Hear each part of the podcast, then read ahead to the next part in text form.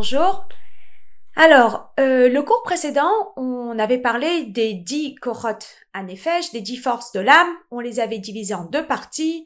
On avait dit qu'il y avait la partie intellectuelle qui était le sérel et la partie émotionnelle, sentimentale qu'on appelle les midot. Aujourd'hui, on va expliquer comment fonctionne notre intellect. Et une fois qu'on a compris comment fonctionne notre intellect, on va comprendre le lien entre l'intellect et les émotions. D'accord?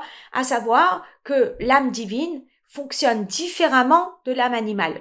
Et c'est important de le savoir pour pouvoir savoir comment réagir et pour comprendre un petit peu ce qui se passe en nous, c'est important de savoir comment les choses elles fonctionnent. Donc, pour l'âme divine, la personne elle étudie, elle réfléchit et ça déclenche les sentiments. L'âme animale, quant à elle, eh bien son siège c'est dans le cœur.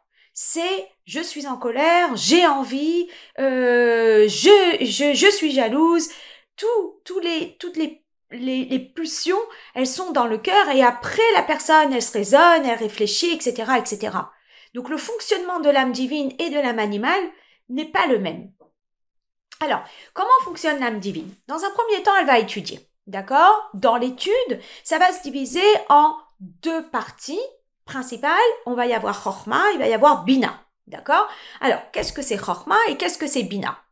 Chorma, on va dire, c'est, en anglais, le terme va être awareness, et en français, on va juste traduire le flash qui vient dans mon esprit. D'accord? Donc, parfois, c'est un flash qui vient de mon inconscient dans mon conscient. Parfois, ça va être quelqu'un qui va m'apporter une information et je dis, ah tiens, d'accord? Donc, je donne un exemple. Imaginez, vous avez une élève qui doit composer.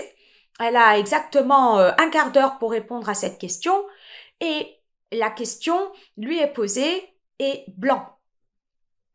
Donc tant que c'est blanc, eh bien, elle ne peut pas développer.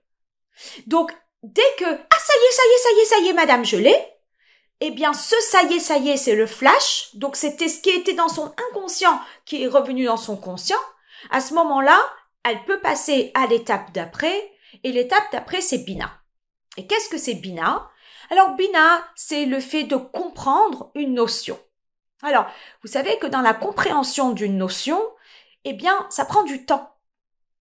Alors, imaginez-vous, vous assistez à une conférence dans une langue qui n'est pas entièrement la vôtre. Donc, on va dire, moi, je suis française, j'assiste à une conférence en anglais. Maintenant, je comprends l'anglais. Mais est-ce que je comprends l'anglais aussi bien que le français? Peut-être pas. Donc si j'assiste à cette conférence, eh bien, dans un premier temps, je vais l'entendre, je vais l'écouter, ça, ça va rentrer dans mon cerveau quelque part, mais je peux pas dire que je l'ai entièrement comprise.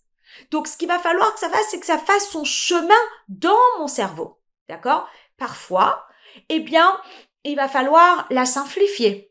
Parfois, il va falloir que la personne, elle me l'explique en d'autres termes pour que je puisse la comprendre.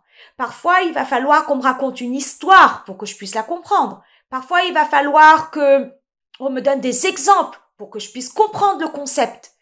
Et ça, c'est ce qu'on appelle faire descendre le sujet d'un niveau qui est un peu trop élevé pour moi, le faire descendre à mon niveau. Parfois, il va falloir que j'aille chercher un dictionnaire pour pouvoir le comprendre.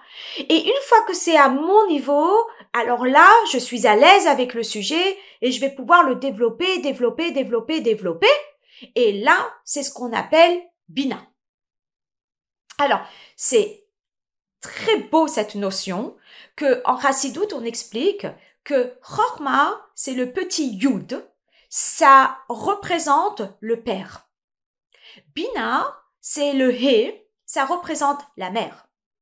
Et c'est exactement le profil du père et le profil de la mère. Le père, il va donner, il y a tout le potentiel. Dans le sens que, s'il n'y a pas l'idée, je ne peux pas développer. S'il n'y a pas l'intervention du père dans la naissance d'un enfant, il peut pas avoir d'enfant. Donc le père, il va emmener le koach, il va emmener le potentiel. D'accord? La mère, quant à elle, Bina, elle développe. C'est le He dans le nom de Dieu, Yud Ke, et elle développe. Alors, dans la naissance de l'enfant, elle va développer pendant neuf mois ce bébé. Et dans tout, dans tout, dans tout, dans tout, le père, c'est les grandes lignes. La mère, elle développe. Alors, dans notre intellect, ça fonctionne exactement comme ça. Dans un premier temps, on va avoir le flash. Dans un deuxième temps, on va le développer, développer, développer, développer. Et lorsqu'une personne, elle développe ses concepts, et là, en l'occurrence, on parle de l'âme divine, donc elle va développer les concepts de la grandeur d'Akadosh Baruch de la grandeur de Dieu, alors à ce moment-là, ça va découler en elle. Ahavat Hashem, l'amour de Dieu.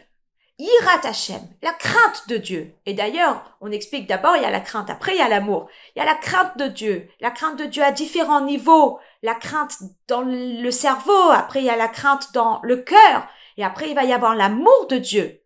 Et à ce moment-là, la personne, elle va développer ses sentiments pour Hachem, et avec cette crainte et cet amour, c'est ce qui va lui permettre de pratiquer la Torah et les mitzvot dans tous les petits détails.